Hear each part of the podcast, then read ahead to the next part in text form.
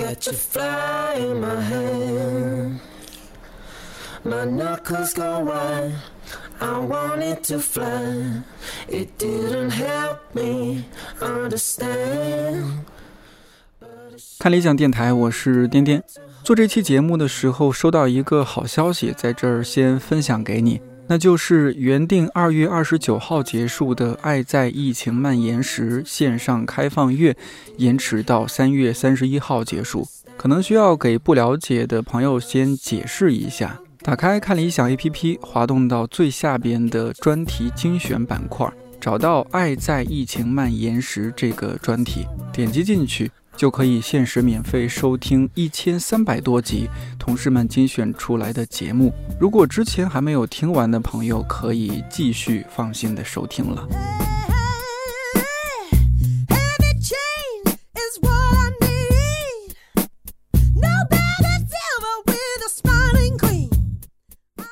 从这周开始，看理想算是半正式复工了。一些同事选择来公司办公，另一些同事因为还在隔离期或者其他个人原因，继续在家办公。回到公司第一天，新媒体同事猫爷就说：“时隔一个多月，终于见到家属以外的活人了，感人。”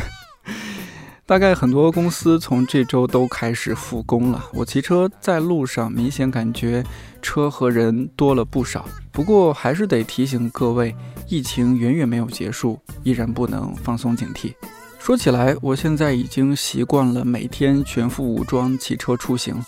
晚上回到小区门口的时候，伸出胳膊接受体温测量，再出示出入证。上次用这种证件还是2003年非典的时候。没想到十七年后还会再来一遍。不过在这儿想小小的吐槽一下，虽然特殊时期可以理解，但我刚拿到出入证的第一反应是，怎么这么多年过去了，出入证还是完全没有设计感，就是一张薄薄的普通名片那么大的纸质卡片。为了让它稍微有一点质感，同时也为了防撕防湿，我用透明胶带给它做了一个简单的塑封。虽然这么做好像有点土，看来我也需要提高审美。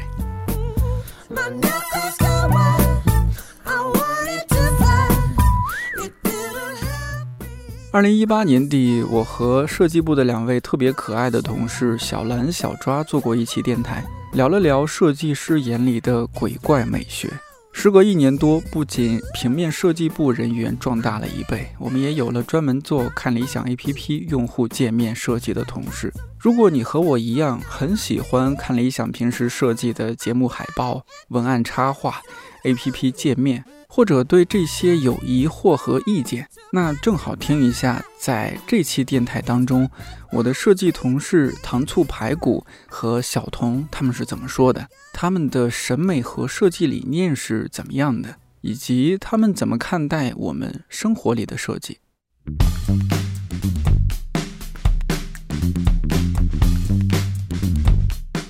唐老师，我知道你算是平面设计师，对。是吧？你看我说的全不全啊？比如说，哎，我们公司的，比如说像 A P P 里面的很多海报，是你以及你团队的几位小朋友一起做的，小兰啊、小抓啊、小田，还有 C C，对，是吧？对，包括我们的一些文创产品，像一千零一夜挂耳咖啡，呃，还有最近有那个一千零一夜出走记的月历，对，月历，还有那那个一千零一夜跟局部的。帆布袋和帆布袋哦，众所周知没有格调，那个都是你们做的。这个我特别喜欢，两个都买了，是吧？还跟卓雅说一下。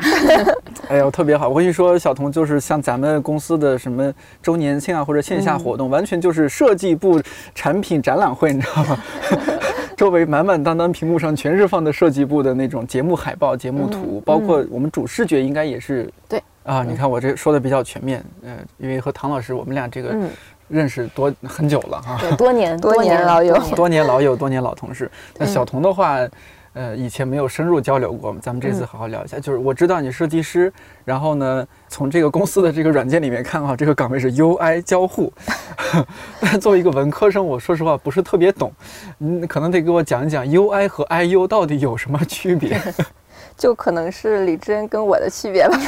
天差地别。对，然后。嗯，UI 的话其实也是属于设计的一部分，只不过它是在互联网这个行业底下细分出来的一个领域。它的英文简称是 user 对，你可以 User 猜什么来猜它是代表什么含义呢？interface，对，就就是就是用户界面。对对对，用户界面也就是我们打开 APP 所看到的界面的样式。哦，嗯打开看理想 APP 看理想，看到的那些都是小童做好的理想。啊，当然不是全部，还有很多。我现在约略知道一些，就是比如说，哎，我们为什么里面是用方框，不是用圆形？嗯或者说，哎，这个和这个的间距为什么这么设计？好像是你这边的工作，对，你是吧？你能不能 能不能说的更具体一些？因为我实在是不太懂。那就拿我们这个新更新的首页来说吧，啊首页如果大家之前一直关注看理想一点零的话，应该发现有很大的改变，不光是内容上，表现层上也有很大的不一样。嗯，就是。嗯，首先大家之前有那个导航嘛，就是一嗯些图，对，我也打开一下。对，嗯，就现在是嗯你说的导航是，就是我们的几个糖豆，因为它像一个圆圆的小球球一样。哦，对对，就是首对页对对，业打开内可能大家都会称那个圆圆的 icon 那块儿叫糖豆。你看这就写着什么大厅、博物馆、美术馆、图书馆、对，演讲厅嗯，啊，就感觉是一个线上的一个巨大的场馆，可以去不同的厅，对，其实就是一个个小挺 icon，icon 其实就是导航。对导航是，挺是挺 Q 的。就点进去可能就是比如说美术馆进去相关就是艺艺术相关的一些节目。嗯那第一个我看到就很熟悉，王瑞云老师的《西方艺术三万年》嗯，嗯，啊，下面还有视频哦，就是它是音视频混合的是吧？对对，只要都属于美术馆，嗯呃，这个里面的节目我们都可以给它放进去。嗯，像这个是道长的想法还是？呃，剧场这这块儿嘛，对对对，剧场这块儿是道长小嘚嘚的想法，道长的想法。对，嗯其实他提出这个概念其实还蛮不错的，包括我们在用户反馈的后台也看到大家很支持我们这一次的改版。嗯，其实我们的用户真的特别友好。就说说老实话，不管是一点零还是现在二点零，我个人认为咱们嗯有很多不足之处，是吧？咱们嗯要要要要谦虚确实，是，确实是哈，对对大家心里没错对对对，心里清楚。我们作为一嗯家有出版基因的互联网公司，在互联网这一块确实走得慢慢了很多，对 对对对对对很多想法是边做边探索。是，真的非常嗯感谢大家的喜爱和呵护，还有嗯宽容、包容。对，那小小童继续说，嗯嗯，对，就改版了。然后刚刚那那你说的这几个部分是什么？糖豆这个这个，对对，不光是它，嗯，我们把所有的厅都展示出来了，我们点进去每个厅都可以，呃，很快速的找到我们的一个节目，其实有一个导航的作用。我这儿我稍小小的吐槽一下，嗯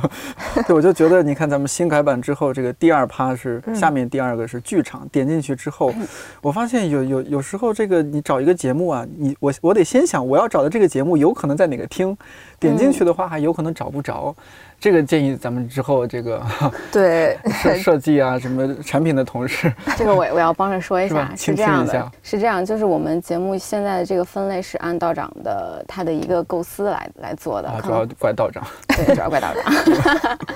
对，他会用他就不是用他的，就是他想介绍给我们用户的一种分类嗯，嗯内容分类方式。对对，对就他会把我们整个 APP 或者我们像现在要做的事情是建成一个知识类的呃剧场，知识剧场。对，嗯然后在这个剧场里面呢，会有美术馆、有图书馆、有博物馆，还有音乐厅，对等等等等等等。我们目前大概是有九个分类，之后还会再继续扩，张。啊，对对会更多，对，啊会更多。然后呢，他会把内容放在这些不同的馆内，然后期待大家去探索。对，所以哦是希望大家去探索这件。希望大家慢下来，对是的，就不要那么着急的找到那个目的地，对嗯然后经历一番拨开层层云雾。然后走错路的风景。嗯，就像我，我觉得我就是，比如说，我想找一个，呃，明明它是在演讲馆里的东西，我可能点到电影馆了，点进去真的有一种心理说，哎，对不起，对不起，我走错地儿了，走错地但是儿。哎，这个地方还蛮有意思的，我哎要看一看，对这个不对？可能就是道长的生意，对，都不知道这是夸道长还是我什么都没有说。道长应该不会听。道长不会听咱们这期。嗯，但是如果嗯呃，我觉得用户如果觉得就是剧场这一趴不太好找的节目，我们也可以从首页的导航弹豆可以进去。其实这个嗯嗯，它也是一个相辅相成的东西。哦我们也会担心用户找不到节目什么的，所以在首页很重要的地方给他做了这样一些的引导。哦，就给了大家一些选择，其实对是。对，但是嗯你想玩的时候，欢迎来我们知识的剧场玩。那你们两位就是嗯同样是设计师，你们的工作交集多不多？嗯，会不会需要有一些地方是需要平衡的？就是小童这边他已经设计好一个模块，然后你已经设计好一个海报，然后他觉得说你这个海报设计的和我整体这个页面配色不搭，或者怎么怎么样，会有这种情况？呃，交集肯定是有，还蛮多的。对，嗯交集有蛮多的，因为比如我们之前其实是有磨合的，但是现在我们像刚才你提到那个问题也是存在，比如嗯说关于主视觉的颜色是不是适合在这个地方用，怎怎么样的。我们现在的工作里面的交集最大的地方就在，应该是你跟小兰一起配合来做那个专嗯题页面，或者说我们其实专题很多专题是需要我们两部分的设计师来做配合，比如说我们这边来出主视觉，然后呢。呃，也是因为时间久了的磨合，我们可能在最初就会想到这个颜色适不适合小童来做，嗯。嗯。来做页面，可能我们最开始就会经经经过这样的一些讨论，讨论完了之后，然后我们会画草图，然后双方都会进行确认，包括产品跟运营，我们四方一起来做确认之后，然后小兰就是我们设计师才会开始继续来进行制作，对，哦都是前期要嗯。有一些沟通。对对对对，小蓝那边可能，嗯、会因为方便到我这边后续的制作，还有后面研发大胆们的排期，可能会先给到我基础的颜色，然后基础的一些元素，嗯、嗯。我可以根据这个在页面去进行一些呃延伸，可以先哦。做着，然后到了最终版可能会再给我一版。我觉得这都是工作之间磨合的地方。你像唐老师，我我觉得我们设计设计部这边唐老师的这个小、小分队啊，哎呀，嗯，小分队小分队，小分队 做的可可爱了。你包包括周六下午茶，现在是 CC 在画，是吧？对对对对哎，我们这个新媒体微信的每周六下午茶，这个咖啡对，咖啡啊跟年华，年华是吧？哎，我觉得这种东西也很很好玩儿。有些朋友也和我反馈说，觉得哎呀，你们怎么可以做这么有趣的东西？主要是嗯主要是新媒体同小伙伴的文案写的，文案也写的好，对他，他基本上在我们用户和在我的在我们家都装了嗯摄像头，把我们把我们的一些行为 窥看我们的日常。是是是，研究的透透的。对呀、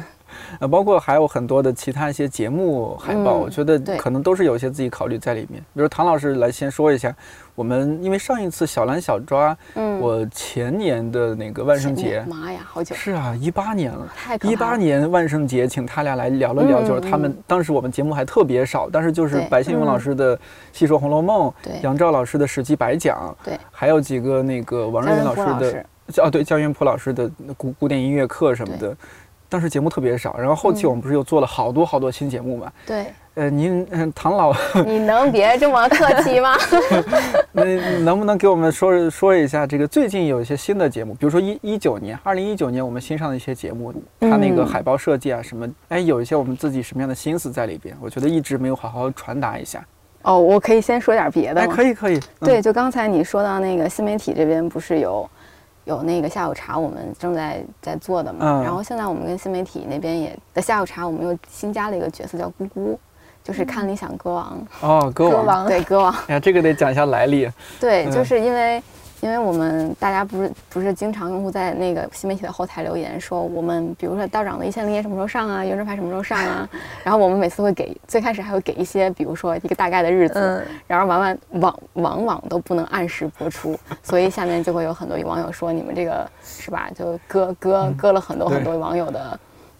对叫什么？西城区黄四大街鸽子公司。对对对对对对，养了一养了一群对，然后所以我们就决定把这个形象作为我们下午茶的一个新的 IP，、哦，新的 IP 形象，然后再进行创作中。然后最近已经上了两期，以我们 CC 的那个画的那个鸽子为主角，然后做了两期下午茶，嗯，然后希望大家能 多关注关注，然后也能多多提提意见。啊，这是个帮 CC 打个广告先哈。对对对对，嗯帮帮帮我们新媒体的新 IP 打个广告。是对对对嗯对对，新 IP，期待表情包啊！期待期待期待。对，咖啡的表情包已经有了，我常用，我特别喜欢，已经出了两版了，是吧？对咖啡跟年华，对，咖咖啡和年对咖啡和年华，嗯期待这个这叫咕哥咕咕咕咕啊，期待对咕咕的这个表情包哈。对，然后嗯回到你刚才说我今年的这个节目，那真的太多了，因为咱们其实大部分的节目都是，应该都是一九年，对吧？是前几期电台我有放 DY，他做了一张嗯。二零一九年上线的节目，他整理嘛，他整理了。对对，你打开看一看，整理了三十档节目。当然我细看里边是有音频节目，有视频节目，无所谓，反正就是说我们一九年我们看理想 APP 新上了三十档对音频和视频节目，然后呢，几乎就不是几乎所有节目的这些，比如说节目海报，呃，嗯，节目的这个这叫什么？我不太懂啊，就封面图，封面图，哎，都是唐老师的小分队一起来制作的，可不可以讲一下这个？你挑几个啊，咱们讲一下它背后的这些设计理念是怎怎么想的？你你对哪个比较好奇呢？你想特别想想了解哪个呢？我看看，或者或者说你自己自己印象最深的，我可我可以先举几个例子，因为因为我们其实现在也有一个问题，就是我们节目真的越来越多，而且我们之前去像一八年的时候，我们的节目并没有以这样一个非常规律的方式在往前更新，没错。然后我们现在的节目基本上是每周一个新节目。不管是音频节目也好，还是视频节目也好，对对对，基本上是到了每周更新的一个一个状态。所以呢，我们每周都要出出一套节目物料，工作量啊，大家可以想象一下。然后 场馆也需要扩张了 对，场馆需要扩张，太可怕了。对，所以今年到现在的话，我们确实像二零二零年，我们等开年之后也想做一个计划，就是重新再梳理一下我们。这样的一些呃节目封面图，它其实我们最早在一八年的时候做的那些最初的一些基本规范，可能已经不能满足它继续再往外扩张了。对，因为我们最初的想法的时候，就是用三原色以及用最基本的图形来去做一些变化，然后用非常简洁以及一就是表意很鲜明的图形。来表示这个节目的内容。其实我我们当时来做节目封面图的时候，希望它，它其实有点介于专辑封面，就音乐专辑封面，然后介介于书籍封面，对之间的一种 icon，就是一种文化符号。我们可能会这样去去解释这个东西。所以最后到它来最后呈现给大家看的样子，是经过我们，比如小蓝、小小抓跟我，我们三个人可能。也研究了很久，然后一起来出了这样这样的一个规范，可能就是它有一些非常抽象的图形的条件，然后同时它还有一些变，它还需要有很很强的变化，需要适应很多很多变化的一种。哦，就希望有一天它是可以动起来的。对，这个这也是我们想想做的一件事情，就是他希望我们希望它能在。用很基础的图形，然后就表达我们整个节目想传达的一些意思，然后包括也也加上设计部同事的一些脑洞，对，这些是很重要的哈。对对对对对，然后希望他，呃，在表达不同内容的同时，他自己会有一套系统感，就你看起来它是有一套整体的，对，比较比较整体，就一看就很看理想。简简单来说，就是一看哦，这个图一定是看理想的团队设计的。嗯。嗯，这个还蛮重要的。我我举几个哈，我我觉得还挺好奇的。比如说，我们在这个演讲厅里边，闫飞老师的这档节目《像社会学家一样思考》，副标题是“重新审视你习以为常的生活”。嗯，这个专辑封面它整体是一个蓝色的背景，对。然后上面呢有一个拼图，拼图，对对拼图。哎，这个我不太懂，为什么会是拼图呢？这个我要回忆回忆，因为这个当时是小田，然后。我们其实我们是有这样的一个流程，就是如果我们拿到一个封面图的，呃，我们拿到一个新的节目需要上线的节目的资料的话，嗯，我们整个就是相关的同事可能都会去先去阅读这个整个节目相关的资料，比如说可能发刊词，然后有几集节目的文稿，然后还有去了解整个这个呃编辑来创作这个节目的意图，或者说他来去项目经理。创作这个节目的意图，他希望给用户传达什么那样的内容？然后这其实是一个社会学的一个节目，呃，其实我们很多节目都会把最后的重点放在人的身上，社会就是人的一个构成的一个单位嘛，人是最最基本最基本的构成单位。对，呃，我们当时我记得这个节目里面有句话，但是具体的内容我记得不太清楚了，就是人其实就是这样的社会关系里面的一个一个的节点，嗯，所以呢，每一个人就像拼图一样，你把它拼在一起，然后这个社会关系才能算完整。所以当时我们是用这样的一个方式，呃，来去找到一个物象，呃，其实应该是先有的意象。比如说，我们想找到这样的一个关系，或者说框架，或者说网状的一个结构，然后这个是意象，然后我们要找一个什么东西可以让它落实出来吧？对，把它变成一个图案、一个图形，然后让大家可以看到它。然后，所以我们再再去关联一下，可能就想到了拼图啊。比如说，当时还有网。但是那个网里面不能体现每一个单体，它只能，比如你体现的是整体，对整体的，对对。我们现在想把它放到一个单体上，所以我们用的是这样的一个拼图的方式。然后这个拼图里面还有一点就是，其实社会学的东西，它有的时候，嗯，人也是，也人也只是其中的一面，它可能还有底底下深层的逻辑。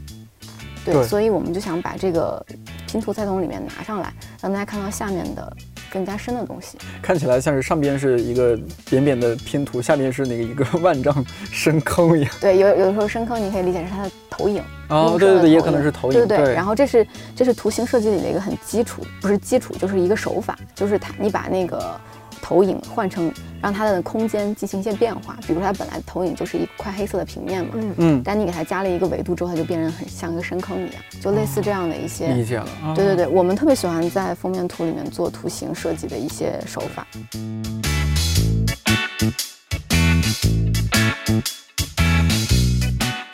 就是一九年你们设计过你觉得很得意的一款海报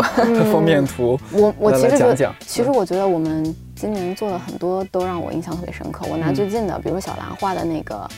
呃，西方艺术三百三百年，这个三百年的这个封面图，就是非常的喜欢，对，就是非常喜欢。因为当时我们在，我们一直都很，因为你可以刚刚听我讲嘛，就是我们原来的一个计划是希望用几何图形来做我们的封面图的基本元素，然后来创作一些物象，没错，东西。对，我们一直都避免使用。人脸这样的一个元素，嗯，对我们一直都很避免这个事情。然后，但是到了这个节目的时候呢，我们的项目经理就很明确的表示，就是他希望能展现出亚呃希腊时期的那个雕塑的那种美。然后，因为它其实也是，呃，我们当然不能在一张图上表现整个西方的三万年的艺术，对，浓缩浓缩不了。对，所以呢，也是因为我们项目经理提提的这样的一个建议，所以我们就想怎么样。去表现这个这个里面，比如当时有想到表现手，然后还有表现眼睛，然后最后小兰就想，那我就画大卫的这个脸好了。对对对，他也是在呃想了很久之后呢，我们就说可能就表现他的一个非常局部的一个状态，有他的一个特征就可以。嗯，因为他的眼睛和他的鼻子那个地方是非常有，嗯对，一看就知道是谁。对对对对对，有特点的一个地方，辨识度非常高。对，然后再用非常非常。呃，平面的手法把它表现出来，它其实可以把它做得非常的立体，但是因为我们整个设计，就是我们整个封面图的感觉是非常平面的，我们也一我们也一直在去致力把很多空间的东西放在平面上来表现，就是平面化、平面化的语言，对，所以我们就会只是用了两层，对，就是一层白色和一层上面的那个阴影来表达它的那个体感，就是雕塑的体感。所以它就是一个非常简洁的语言了，然后也跟我们其他的封面图并不违和，所以我觉得这个是一个非常好的一个封面图。这样子，对，一个尝试，这是我们第一次尝试用人脸的方式。对，就后来就好像有有昆曲什么的，好像也有一些对，但是它脸谱了。对，它那个是比较平面的一个状态。对对，更平面了。这个其实，嗯，我看起来还蛮感觉还蛮立体的。对，虽然它是一个平面的呈现，但我给了我很大的想象空间。其实我发现我们之前的节目风图，嗯，是比较偏抽象或者提炼一些概念的，嗯，然后到后面我们也是可能是做了一些改进，比如说呃《牡丹亭》那个也有一种，嗯，好像是那个牡丹花还是什么的，就感觉是往具象上靠了，嗯，我觉得可能也是在听取用户的看法。对我们，我我我可以跟大家解释一下，对《牡丹亭》，《牡丹亭》是两个，然后是这样，就我们最早来做的时候呢。当时最早的时候是想做比较贴近，比如说我们最早一批不就是《一千零一夜》，嗯，然后还有呃局部，还有电台八分，电台八分，还有那个听说，然后这些我们当时在做的时候就会有些问题，比如说我们表现我们是表现大的场景好，我们还是表现小的东西好。然后后来我们有两个方向，就是大概是一一部分用抽象的。就是三角几何跟圆这样的东西来表现，然后另外一部分就是用稍微几何一些的语言，就也是三角几何圆。比如说我们去表现呃道长的那个一千零一夜的时候，其实用用比较有立体感的方块，嗯，也是块面的状态来表现它的那样的一个城市的场景，其实是书嘛，书的那个书书林立的城市，对对对对对。然后像我很喜欢的那个局部是小是卓雅来想的一个思路，就是把那个。展现给大家看的一个局部，然后里面就是一个画框，对，它也其实是一个三角几何圆的一个一个方式啊。里面这个红黄这块是画框是吗？对对，是画框。对我以为是书的那种，对，我以为是书书风呢。是，对，其实怎么样理解都都都可以。对，对对对，只是想给大家展示这样的一个揭开的一个角，就是一个局部，然后有个更大的想象力。对，还有当时八分，八分其实这个特别。特别特别有意思。嗯，因为最早呢，我可以讲吗？最早我们的八分其实真的是八分钟而已。这也太直接了。对，然后后来道长越讲越长，然后后来其实他后来，我觉得他说的那个后来的那个含义我更喜欢，就是说知识只是八分饱的这样一个，知识只求八分对，只求嗯八分饱。对，嗯，然后所以当时在做这个封面图的时候，我们还是当时那个思路，就是八分钟的那个思路，所以这个直接就是时钟书跟那个就是知识只是点亮世界的灵光这些几何元素组合在一起的一个封面。我这就很早以前了。其实我还特别喜欢《一千零一夜》的这个封面，但是这个嗯最早小兰他们也讲过，嗯，这种打打开一一束光的这种感觉。嗯，如果要讲新讲我们新的话，今年我想我做的是哪个？我我比较喜欢的是徐子东老师的那个，这个想了很久，因为他这个节目真的非常的抽象，就是你说用什么样的图形来表现小说史呢？是中国小说史呢？怎么来表现？这个这个封面图一直到那天要呃要开始上线的那个早上，我还在床上想这个图。晚上睡得着吗？就真的睡不着，就是你想了很很久都不行。我记得我画了好多封面，因为当时就画了好多草图，因为当时有一个思路就是，我这就讲到我们当时的另外一个想法，就是我们可能是具象的东西来，就物象的东西来表现封面图嘛。还有一种就是，你只能用抽象的东西来，就是你只能给它提现提提炼一个抽象的概念。嗯比如说这个二十世纪中国小说，它的一个特点就是，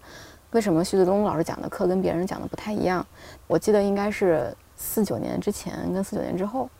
是这样的一个现代小说，对对对对对他会他会打他打通通了，嗯。打通了，直接开始讲，就是把整个这个段历史，就是这段时间串在一起讲了。当时就想把这样的一个概念提炼出来，然后来做。我当时就只用了打通了这个思路，然后就想表现，因为大家项目经理在在很久了想了之后，他还是想表现书这样的一个意象，象。对对对，这个很重要。对，所以就是当时我在想，就想用那个图形的悖论的方式，就是图形的呃矛盾空间来表现。就是我想图形里面加一个空间，可能一开始你看到这个图就是三四本书放在那里，对，但是你可以从另外一个角度来看呢，它其实就是四扇门，然后有光可以照进来。哦对，但是可能还可能它不成功的地方就在于我一定要跟你们讲一下，你才看看得出来。对对对对对，但是也也有这种方式嘛，比如说我给其他的同事看，他们可能会看到这一面，但是有的同事可能就看不到，他就他就是他就会看到说，嗯，这个就是四本书放在这里而已，有什么样有什么样特别的？可能是这个门儿你太窄了，对，下次下次再做宽一点，下次做宽一些。下次再做宽一些，对。那那小童这一块呢，嗯就刚刚唐老师讲了这么多，我不知道你你这个就是 UI 这一块，他要注重的一些东西。其实我想从体验说起。嗯体验的话，呃，体验包括，嗯，就比如说你一个用户打开一个 APP，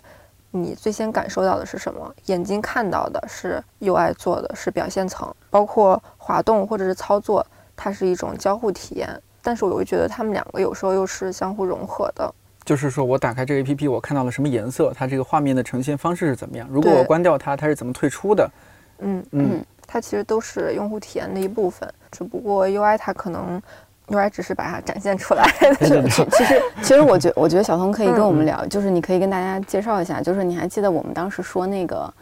这个管一定要用这种 icon 的形式放在上面，嗯跟我们当时不是带建议大家还是按上一版的设计走，放在最下面。其实这个东西是有一些不一样的。对，因为一开始上剧场的时候，我们就担心第二屏这个位置，包括就是觉得用户可能不太好找到节目，然后用户有点懵，因为这么新的一个东西，所以之前那一版是在首页的比较下方的部分，有给它就是像糖豆这样一样功能的导航，但是它放在下面了一点。但是我们可以看很多 APP，百分之八九十其实它都是在呃 banner 底下都有一个一个嗯很快捷的导航。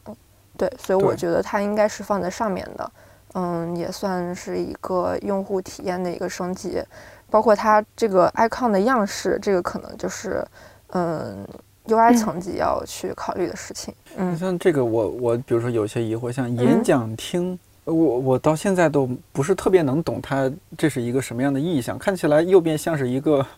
像像是一个信息信息条那个，是有点像信息，对吧？吧信息就是你来我往嘛，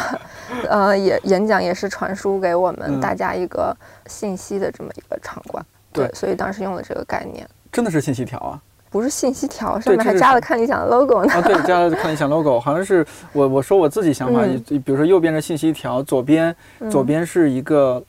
呃喇叭，或者我有另外一种理解，右边是签到板，左边是 那个展左边架，很像喇叭是吧？左边是展架，右边嗯是这个签到板，就大的嗯背景签到板，那个黄色的是两个工作人员在那啊，您好，您是哪家媒体的啊？想象力真的很丰富想象力很丰富。嗯您好，您是那个手机号尾号报一下吗？对我有这种这样的感觉，可以可以可以大家来看演讲，嗯呃，但旁边就是那个本次演讲的一个大的展架立在那儿。嗯，其实这个用了一些，其实它两边都是一样的信息框，是不是嗯一个大一个小，在形式上做了一些平衡，然后哦也用了一些正负形的概念。你比如说，它两个信息框叠在一起，不就颜色区分不出来了嘛？所以中间就是有一个白色的框会给它区分嗯开。像这样的嗯图案就是你来选取，对，包括你做了一个图标之后，还要考虑到跟其他的一些图标是否配套，包括每个图标上面的黄色的区域的面积的大小，都需要精细的考量。嗯，那还有呢，有没有可以说一说的？就是订阅这个地方，我不知道大家很多用户发现没有，其实它也是跟之前的一点零版本不太一样。首先，它上面加了三个 icon，就是订阅的标题底下下载本地。我的收藏，哦，你说这个，嗯，它其实是因为订阅嘛，主要就是我们的音频节目，可能用户在这一页更需要找到我们之前下载的一些音频节目，还有我收藏的一些内容，放在这里可能会嗯帮助他更快速的找到。对然后我的，然后底下这些节目，我们也是给他增添了一些分类，最近更新、最近订阅、最近常听，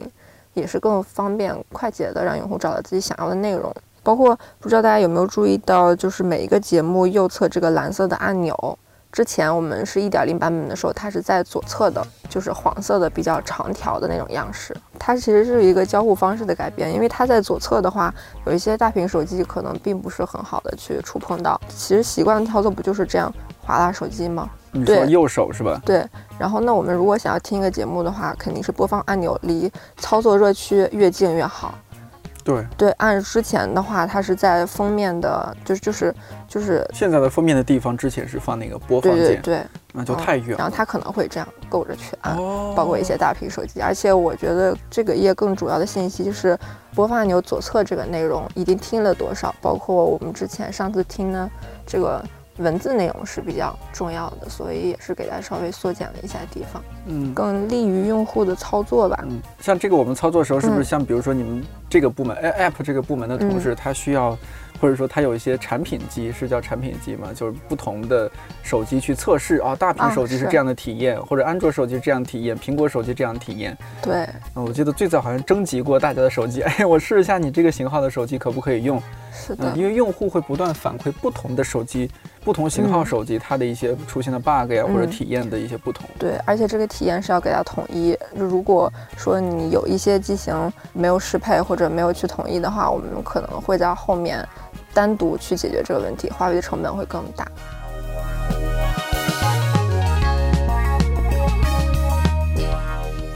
你觉得现在对，比如说我们 A 自己 A P P 的话，你觉得哪哪一点或者有有哪嗯些点是觉得做的还其实挺好的？我一开始就是被设计吸引来的，而且我觉得它很特别的是，嗯，看理想一点零，其实它更像一个孩子，然后它是很有很大的创造和改变的空间的，那看理想二点零，像七八岁的孩子开始这个有一些，有一些成熟，而这个成熟就是在我们这个功能上的优化，嗯，还有一些呃新的概念的迸发，那下一步可能就是我们一些呃不太成熟的地方，不太成熟的地方，需要下一步嗯进慢慢优化呃继续去优化一下。嗯突然想起来，我们之前不是聊嘛，就说那个设计中的视觉传达跟功能性的一个关系嘛。因为小童他的嗯工作，其实他刚刚也讲了嘛，更多注重是产品设计侧的功能性的一些东西，比如底层逻辑啊，他们各个页面的关系、逻辑关系跟交互之类的一些呃梳理、重新梳理，以及包括新的功能和新的嗯分类加进来之后应该怎么来做。然后我们的工作呢，其实呃应该来说，应该跟它相比，我们就是一个视觉化，就更接近视觉化的一个设计工种。但是其实我们的工作中也也会有细分。可以这么来讲，比如说我们的节目物料，大家很喜欢的封面图，它其实承担的一个它是所有的设计都是有作用性的嘛，它都有功能性的一面，但是它在我们的节目物料里面，它就属于是美好看的那个那个功能性更强的一个东西，因为它在首页上或者是在我们的地图上，现在是在地图上呈现，让大家会比较想点进去去看。然后，但是它的另外一个方面就是它需要去承载这个节目的内容，对它一定要有内容。这个也是我们这个封面图大家比较有争议的地方，就是我们在做封面图的时候也会经常受到网友的质疑，就比如说为什么它一定要用这样的图形来做？我前期还会看，后面就可能看的不是很多了，因为后面确实工作会比较就越来越忙，每一个我们可能都要去去看去想，每一个每每周都会有这样的东西上来。然后另外一个，我们节目还会有详情页跟我们的开屏和 banner 这样的物料。然后封面图跟详情页我们可以称之为是我们节目的包装物料，开屏跟 banner 就属于宣推物料。包装物料中的详情页，其实我觉得它就是功能性非常强的一个物料了。它所承担的就是要跟我们的用户准确的去传达这个节目所有的信息。我们我们之前是有过梳理这样的一个详呃详情页的一个。模块，就比如他要去告诉大家，他有他会有一个开头，我要吸引大家进来，愿意去往下看，然后去讲每一个主讲人的介绍，然后还有关于内容的一个简单的介绍，然后还有就是他你能获得什么样的收获，对你可能收获有些凝结的点，然后以及就是节目大纲，这就是实打实的，你可能要知道这个节目就要讲什么内容，然后最后就是我们其他人的一些。呃，其他推荐人的一个推荐语，这样的一个一些基本的模块。对。然后我们跟项项目经理也在这个详情页上的歧义最大，因为我特别能理解每一个项目经理的的心情，就希望能把每一个节目物料都用最好的方、最好的形式展现给用户去看，让他做的非常的吸引人，然后怎么怎么样，然后这个我都特别理解。但是在这个物料在我们的这个。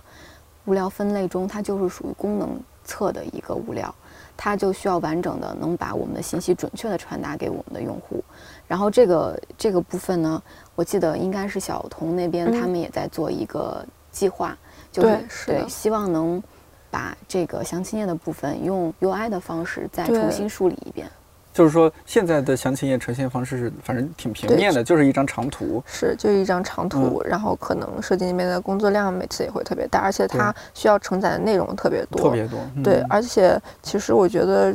嗯，每一个节目的简介。就是图，我们可以呃发挥很多设计方面的一些想法，但是简介可能更需要让大家看到，比如我们作者是谁，然后里面主要讲什么，这些都是要需要去文字去展现的。然后这些的话，可能在统一实现上会比较方便一些，就不用每个节目都做区别化了。嗯，后面也在做这样的一个计划。从 UI 的角度做一些相相当于是做一个模板出来，然后直接就文字内容往里面放就可以了。对，这样用户可能也比较更知道，哎，比如说我我这个简介第一趴是作者简介，然后我到另一个节目的时候，我就知道，哎，第一趴还会是作者简介，他这个认知也会比较统一一点。对对对，就把基本模块做好，这样可以给设计节省出来大量的时间。对对嗯对，因为我们当时在做这个详情页的时候，他我就是我们就是按照网页上最舒适的那样的字号跟字体，然后还有。的颜色来做的，其实就是在模仿 UI 的一个网页设计。明白了。对，所以我们在里面插图或者是给它给它做美化跟装饰的时候，会非常的克制。我一直我那段时间一直在跟大家说，我一定要克制，一定要克制，就是不要做的特别花哨。嗯，因为它的好看的地方就在，就是这个节目的物料，它整个做就是对于美观的那个承载的东西是封面图和它的开屏。对他进来之后进到这个页面的人都愿意去更多了解这个节目的内容。所以他需要去获取这些信息，那么我们就把信息给他们呈现出来就很好了。没错，对，嗯，这样的话我们能用更放更多的精力在我们的封面图和我们的开屏上。嗯，对，相当于他小童的工作能够让你和就设计部其他同事解放出来。对对对对，这是我们二零二零年能够其实去做到的一个事情，期待能做的一件事情。对，而且对于用户来说也是友好的嘛。对，那样就更直观，我就知道每个节目我想要什么信息，我就看这个模块就就足够了。对，是这个样子，非常直观。对，我觉得这个是非常有效率的一件事情，就是让我们工作。嗯，我有时候想，我会愿意用什么样的 APP？其实。我觉得 A P P 设计真的是越简单越好，就是一个小孩子他没没上过学，他都可以知道说什么东西去操作对。就最好。包括比如说像苹果，比如说平板电脑啊什么的，嗯我记得它那个设计里面的 UI 做的是极其之好，就是一个嗯。小孩子他都可以知道说哦，我摁这个是退出了。对，点这儿点那儿，这就是说它设计的。足够好，你嗯。不需要用太多你的脑力去去嗯。反映它应该怎么去弄。对，而且我觉得，呃，苹果 iOS 系统为什么可能在某些方面更优于安卓，嗯，包括它的一些操作体验，也是因为它设计的简洁性。就比如说它弹出来那个框啊，这些它都是很有讲究的。那有些人可能会觉得，嗯，没有什么样式、色彩变化，但它恰恰就更体现了功功能性这方面的优嗯化。我们的比如说 A P P 改进的话，可能也会更加的让大家，就你不要说来这儿了还得动半天脑子，到底点哪儿点哪儿找哪儿之类的，是吧？嗯就不费心思的找到自己嗯。想找的东西。对，就是该让他不费心思的地方，快速让他找到内容，嗯。让他在看我们节目封面图可以欣赏的时候，能专注的在看这个东西。是。嗯，咱们能不能最后这个两位设计师分别从各自角度总结一下这个好的审美？比如说，哎，小的小童从你的嗯。UI 的角度只总结一下，就是一个好的 APP，它的好的 UI，它有哪些基本点，它是设计的是好的。然后，嗯、唐老师其实刚刚讲了不少了哈，但是能不能，还是你看，他不让我说话，你看对这是怎么回也事？也简单总结一下？咱们从小妹妹先开始，九五后先开始。我觉得 UI 设计不能说有有什么点可以做到最好，我觉嗯得最呃，因为它是比较偏功能性的，最符合这个功能，然后能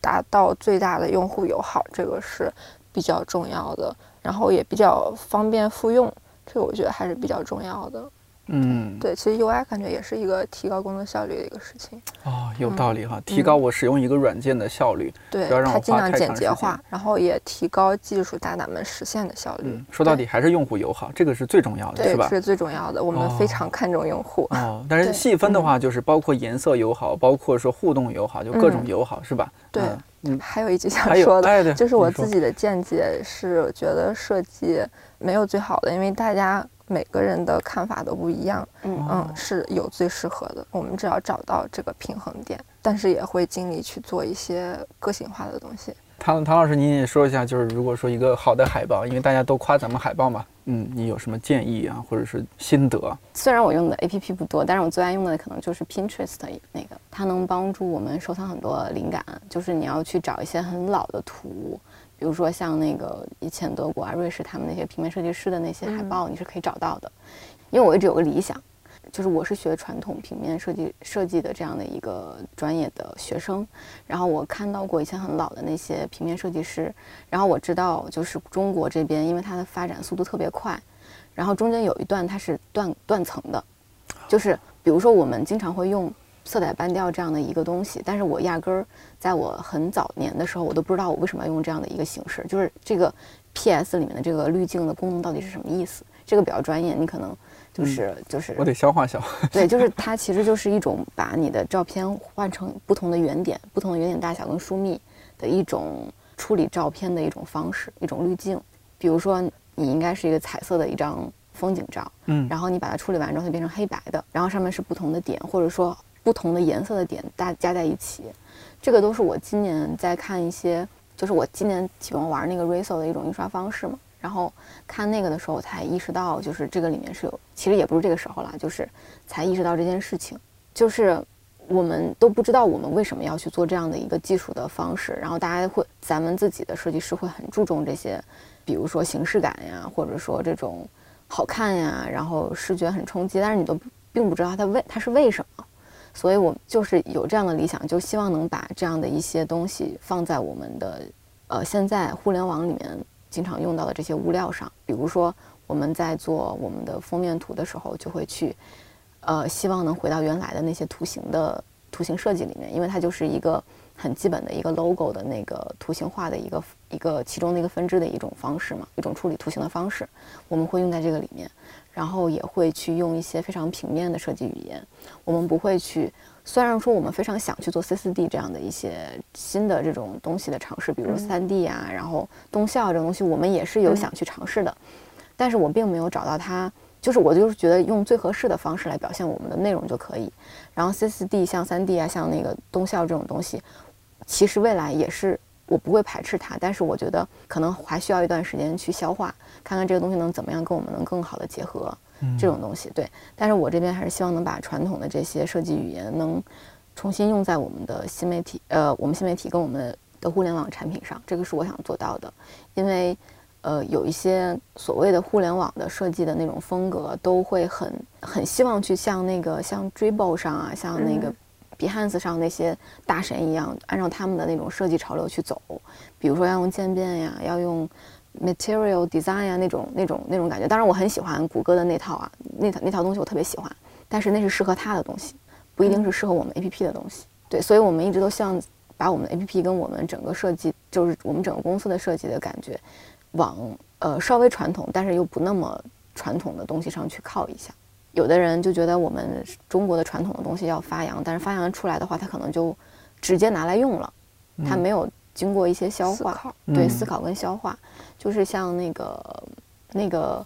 山本耀司经常说，如果你把呃传统的东西拿来用的话，它很可能就直接用的话，你就会变成土特产。对，嗯，对，土味儿。对，就是那你一定要去可能做一些消化。但是我现在，我们现在以及我们这一代的设计师可能都在做这个尝试，就是每这都是每一个人的愿望，每个人都想去这样去把我们中国的传统的东西跟呃用现在更更现代的语言来表现，大概是这样。嗯，对对对。其实我也很喜欢这个 A P P。哎，不光是 A P P 它也是一个网站嘛。对对对，比较翻墙去才能看的。包括现在我看 Behind the Dribble 上，呃，现在好多 A P P 的 U I 设计，包括插画设计，就可能是 Dribble 上有，嗯，这段时间比较火的插画的类型是什么风格的，我们就会往这方面的风格去靠。嗯，确实是，嗯，所以我们感觉我们 A P P 不一样的地方，就是一直在寻找适合我们自己的东西。嗯嗯，我觉得这是特别特别重要的。就不管是比如说你们两个人作为设计师，还是作为音频编辑，我们整个音频部在做这些音频节目，也是说能够做出我们自己的风格。嗯，也许还没有那么成熟，但是呢，大家都是往更好、更有自己特色，然后更能把一些新的元素和一些固定的它必须要呈现的东西结合起来的一一种平衡点去考虑。是的，哎，反正每次。走在大街小巷，看到周围的招牌，总觉得我们离更好的审美还非常、非常、非常的远。对，但是现在其实，我刚就刚刚你说的这个点，我不是说想反驳，但是就比如说像现在有一个所谓的 New Ugly 的那个设计，就是那个高天伟他们日本那边的一个设计师，他他前两年来中国做过展，就是一一八年跟一九年，他就他他一九年那个展的时候是把那个呃摩托车的那个挡车牌底下的那个水泥板。就是那个，呃，就是给你挡泥水的那个板，对对对，就是不是长的一个梯形，下面是那种，嗯，然后把那个东西做成了他的那个宣传的那个宣传单，他特别迷恋中国的这种所谓的土味设计设计的一种方式，他他是这样，就是他觉得，因为它有本土的生命力，嗯，它是它是有生命力的东西，的，然后我。我最开始的时候是也是接受不了，但是这两年的话，我是觉得很很就是觉得他们很有意思，而且我自己也喜欢去拍一些，就是比如说像村儿里的，或者说像那个 集市上的他们的那种宣传的东西，还有他们手写的一些字体都特别好看，就是喜悦，对，就特别有声，就是而且他会故意去拉伸啊，去做变形啊，像这种东西可能在设计里面都不要去用嘛，就是你要用那种人家做的。瘪的字形或者窄的字形，嗯，但是我们都不可能随意去拉。但是我现在觉得我是一个特别有条条框框的人，但是我一方面也会觉得你为什么要给自己那么多框框呢？那你可能要有时候要跳出来看一看，比如说，可能我真的就是觉得椰树的椰椰汁的那个包装，我真的很喜欢。哦，对，因为从某种意义上来说，它我是真心的喜欢。在大家没有意识到这个叫 new，就是所谓的这个什么 new ugly 的这个风格出来之前，我就很喜欢它，我就觉得它。就是有它自己的感觉，有它自己的特色，那个就是海南的椰汁的那个感觉。这几年好像确实又开始流行一些开始这样的土味。潮流还是叫什么，就很难讲。可能过几年潮流就会变得不一样，就就会不一样。对，你要照你这么说，我们从小就看到大的什么“此处禁止大小便”这样的，对对，就可能也是一种艺术形式，是一种艺术行为，对，是吧？那个徐冰他们做鬼打墙，不就是把那些东西都拓下来了吗？是，踏下来了，踏下来了，踏下来了。对对对对。说到最后的话，那岂不是说我们对审美的定义其实没有那么的一成不变？对，就是是变化的，就是。我觉得还是要看场合。但什么样是好的审美呢？我总得有一个呃标准吧。比如说，我明显知道是这个 A P P 就很丑，这个 A P P 就很好看。我觉得他们的使用场景都不一样吧。你比如说，呃，淘宝，呃，这种的，我就需要热热闹闹的氛围。嗯，我可能就需要一些动效就蹦出来，然后给你一个惊喜的礼盒，然后，然后用户就会觉得就很想点开。就是它是一个有有他背后的有他自己的场景和他这样做的理由的。对对。但也不见得就是说淘宝那些 banner 设计师他们没有自己的审美，就是可能只是商业化需要这么做。哦，明白了，明白了，有这样的。对，如果说淘宝做成一个特别性冷淡的界面，有可能可能就影 响卸载，对，会影响。有道理，有道理啊，原来如此。包括一些图标的展示。淘宝那种，它不一般都用很彩色的底图嘛？是。然后或许会有一些渐变，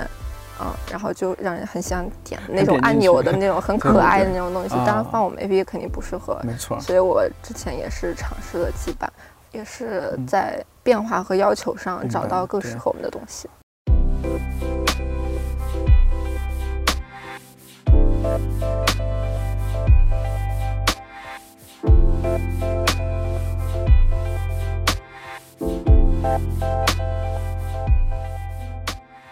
理想国之前出过不少设计类的书，如果你听完这期电台之后想要了解更多，那在这儿我可以顺便推荐几本，比如十年前就出版过的那本《原研哉设计中的设计》，小吉玉司的《日本人不敢说设计》，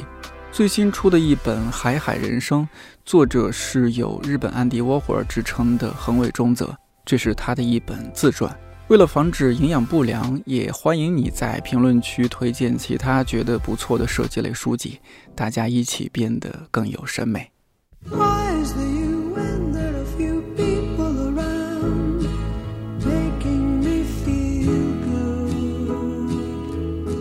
前几天看理想微博发了一个小调查，问大家一般在听音频节目的时候还会同时干点什么？看到一位朋友猫胡子君说。铲屎通常是铲屎的时候听颠颠桑的音频，特别荣幸也特别开心，在这儿也向也许正在围观铲屎的猫主子问好。喵呜！这期最后要和大家安利一下新媒体几位同事做的音频节目《没理想编辑部》，他们在简介里描述自己是努力不拉低我司音频节目平均水平的泛文化电台。